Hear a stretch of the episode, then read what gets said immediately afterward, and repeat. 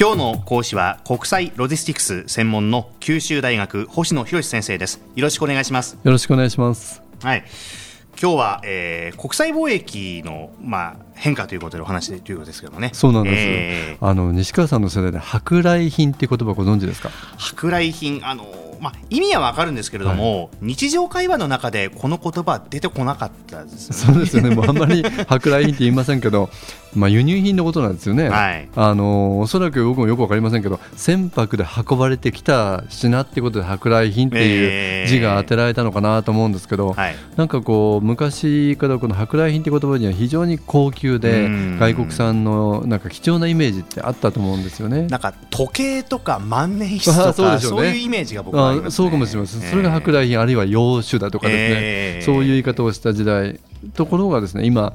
むしろ輸入品の方が安いですよね。で国内で作られたものの方が 物が良くて高いなんてことがありふれてる中で、はい、舶来品ってあんまりこう意識することないですよね。ちょっとありがたみも薄れてきてるのかなって感じもありますよね。でそういうなんか商品がグローバルにこう取引されるって当たり前のことですし、まあ、そう例えばですね生鮮品生もの、うん、そういったものが日本に運ばれてくるそれで消費されるのも珍しくなければ壊れやすいものだって何でもこう入ってきてますよね。うん、で実はこういうトレーダートレードっていうものがですね成立したっていうのは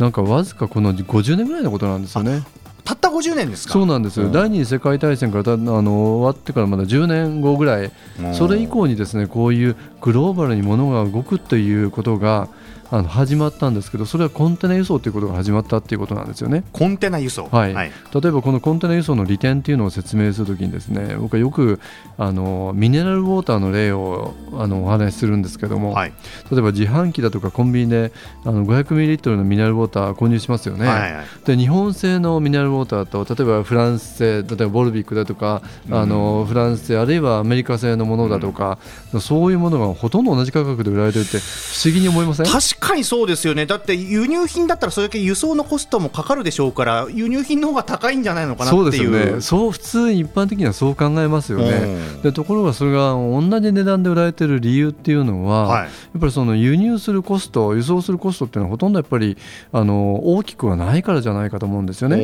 でなぜかっていうと、先ほどのコンテナ輸送の利点ですけれども、大量のそのミネラルウォーターが一つのコンテナに運ばれて、大量輸送されるっていうことですよね。はい、でそうすると1本あたりのその運賃っていうのは非常に少ないわけですよね。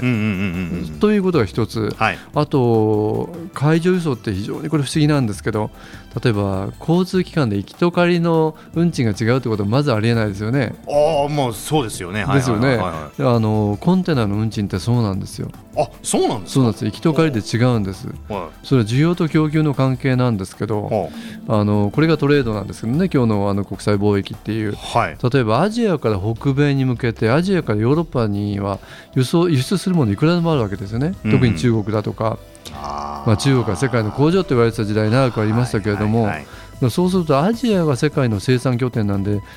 アジアから北米に向けてアジアからヨーロッパに向けては輸出するものあるんですけどその逆って本当に少ないんですよね。でそうなると運ぶものって実はもう今やアジアから北米ヨーロッパに向けて倍ぐらいのものが運ばれてその半分しかその逆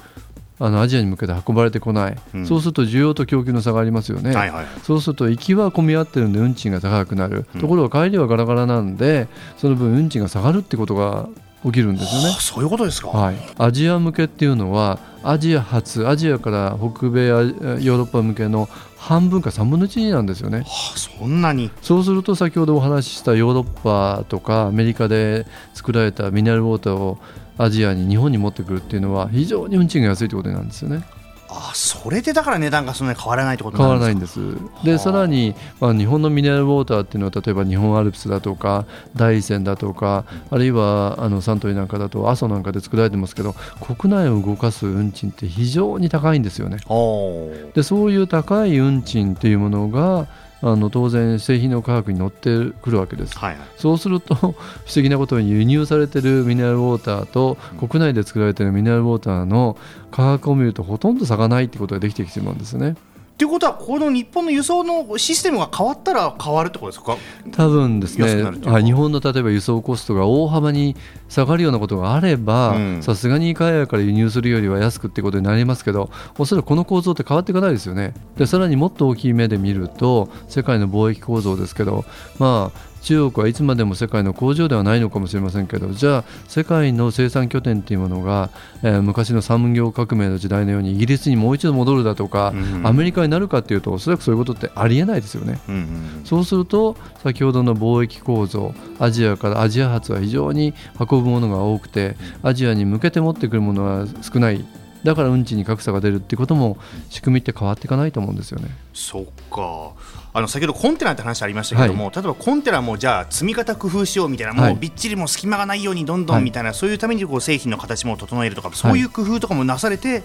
ていう結果安くなったりとかそういうことまさにその通りでですね。例えばあのソニーだとかいくつかの会社はコンテナにぴったり収まるようにあの段ボールのあの箱の幅だとか高さを決める。そうするともう10個でもあの多くの製品が1つのコンテナに入るとそれだけ運賃が下げられますよね、はい、そういうもうギリギリの工夫をした結果っていうことですね。それがこれこれほどまでにグローバルに製品が動くようになったっていうそこにつながってくるわけですね。はあ物の値段高い安いありますけれども、はい、やっぱりそういうこう物流のそういったところも絡んでこういう値段になってるんだなっていうのが、はいこれやっぱりお話伺わないとちょっと分かんない視点ですね、一般的にはですね。ということで、え輸送の方法が変化することによってひょっとしたら現在の仕組みもう変わるかもわからないっていう、うん、なかなかこうお話的にも非常にグローバルなお話でしたけど、ね、はい、次回もぜひともよろしくお願いいたします、はい、九州大学、えー、国際ロジスティクスご専門の星野博先生でした。ありがとうございました。ありがとうございました